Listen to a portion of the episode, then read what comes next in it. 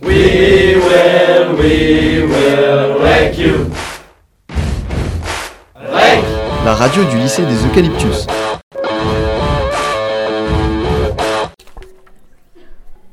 Bonjour Mathilde, Bonjour Mathéo. nous sommes le mardi 10 janvier 2017 et vous êtes sur REC. Pendant les vacances, l'état d'urgence a été prolongé jusqu'au 15 juillet 2017 à cause des potentiels risques pendant les élections présidentielles. Mais l'état d'urgence est-il compatible avec l'état de droit? Telle est la question. Nous allons essayer d'y répondre aujourd'hui. Pour cela, nous avons invité sur le plateau de REC plusieurs experts en la matière, différents représentants de partis politiques, ainsi qu'une historienne et quelques citoyens français. Bonjour Arnaud Alévi, vous êtes spécialiste de la Constitution. Pouvez-vous nous expliquer que signifie le terme état d'urgence et en quoi consiste-t-il? Alors, bonjour à tous. La décision d'état d'urgence se prend par le Conseil des ministres pour 12 jours. On prend cette décision quand le pays est en danger, comme par exemple lorsqu'il y a des attentats. Au bout de 12 jours, on demande un vote au, euh, au Sénat ainsi qu'à l'Assemblée nationale pour prolonger la durée de l'état d'urgence de 3 mois, puis de 6 mois en fonction des dangers. L'état d'urgence donne des pouvoirs au préfet de département, comme par exemple interdire la circulation des personnes, faire des périmètres de protection, interdire le séjour, fermer provisoirement les salles de spectacle, faire des perquisitions de jour comme de nuit, contrôler la presse et les publications. En bref, la police a plus de pouvoir que la justice.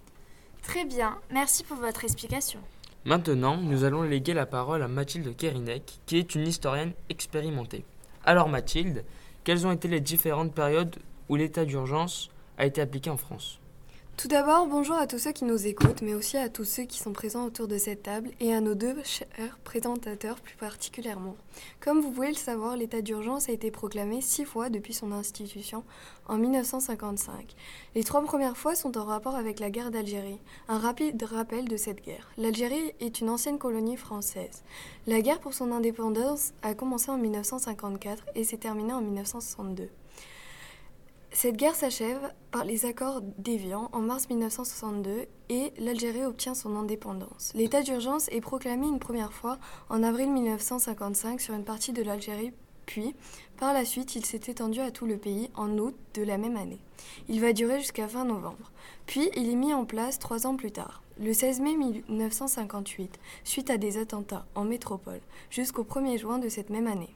Enfin, il est il est à nouveau mis en rigueur en avril 1961 jusqu'au mois de mai 1963 en France. Bien des années plus tard, c'est en Nouvelle-Calédonie qu'il est décrété suite à des émeutes qui éclatent en juillet 1985. L'état d'urgence est à nouveau proclamé le 8 novembre 2005 dans l'intention de calmer des émeutes dans les banlieues françaises provoquées par la mort de deux jeunes adolescents. Il est instauré pendant trois mois dans 25 départements français, dont tous ceux d'Île-de-France. Enfin, suite à la succession d'attentats qui ont touché la France en 2015, et plus particulièrement ceux du 13 novembre 2015, Bataclan, Stade de France, dès le lendemain minuit, le Conseil des ministres a décrété l'état d'urgence en France et en Corse. Il est prolongé pour la première fois le 26 novembre 2015, puis quatre fois par la suite, notamment à l'approche de l'Euro 2016 en France ou après l'attaque au camion le 14 juillet à Nice. Cette décision est prolongée aujourd'hui jusqu'au 15 juillet 2017. Merci pour ce rappel important. Bonjour Nils, bonjour Kylian. Vous êtes chroniqueur pour REC. Votre mission était de récolter des sondages ainsi que des témoignages sur les réseaux sociaux. Pouvez-vous nous expliquer comment la France et ses habitants ont réagi face à cette mise en place de l'état d'urgence, puis à sa cinquième prolongation, à l'aide de vos données récoltées? Qui veut commencer? Euh, je vais commencer. Euh, bonjour Mathilde et Mathéo. D'après certains sondages sur Internet, nous avons pu voir que 76% de la population ont validé la prolongation de l'état d'urgence. Du côté politique, c'était le parti de l'extrême gauche qui était le plus retentissant à cette idée. Et d'un point de vue sécurité, un Français sur trois pense que l'état d'urgence est inutile contre le terrorisme. Effectivement. D'un point de vue liberté, 64% de la population pense qu'il faut accepter certaines limitations aux libertés fondamentales des individus pour mieux garantir la sécurité de tous.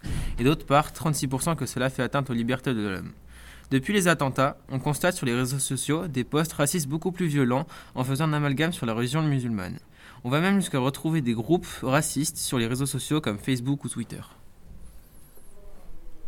Merci pour ces données très intéressantes. Eh bien, Marvin Vespus, vous êtes député du Parti socialiste qui est au pouvoir actuellement en France. C'est votre parti qui a, qui a voté la mise en place, puis la prolongation de l'état d'urgence. Que pensez-vous de celui-ci? Est-il compatible avec l'état de droit et les valeurs françaises? Nous vous écoutons.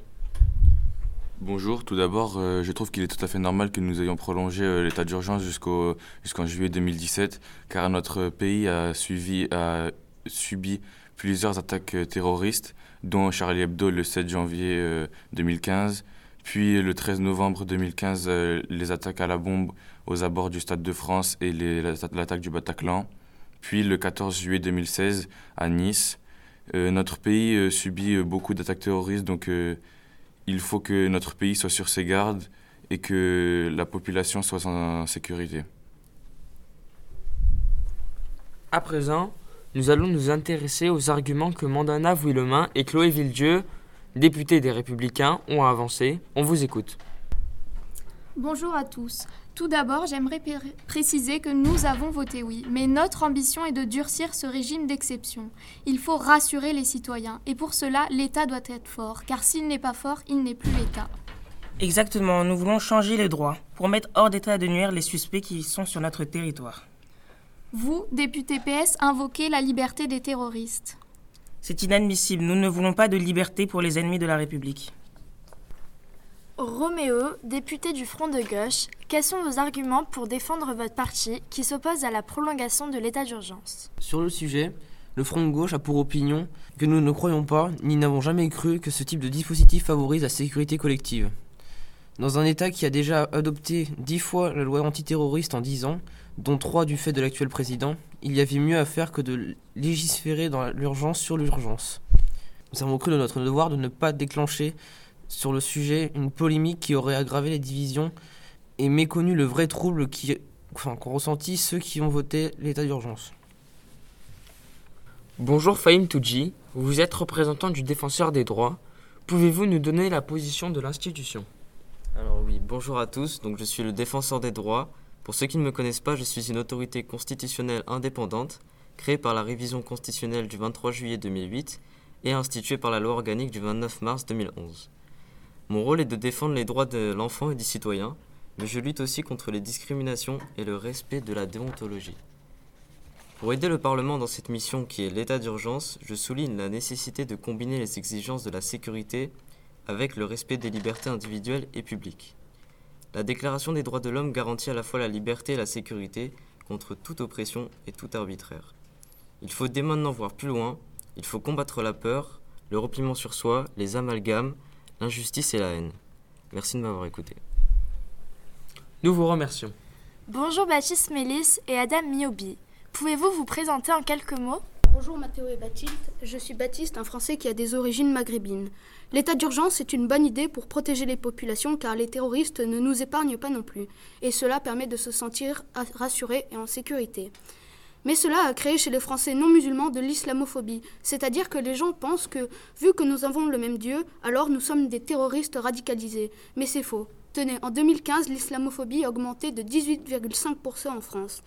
Les gens font un amalgame visant à mettre tous les musulmans et les terroristes dans le même sac. L'état d'urgence ne nous favorise pas, et c'est pour moi son plus grand défaut. Car voir les gens qui nous dévisagent dans la rue ou alors avoir droit à une fouille intégrale dans les magasins, c'est dur. On se sent rejeté, ce qui complique notre entrée dans le système.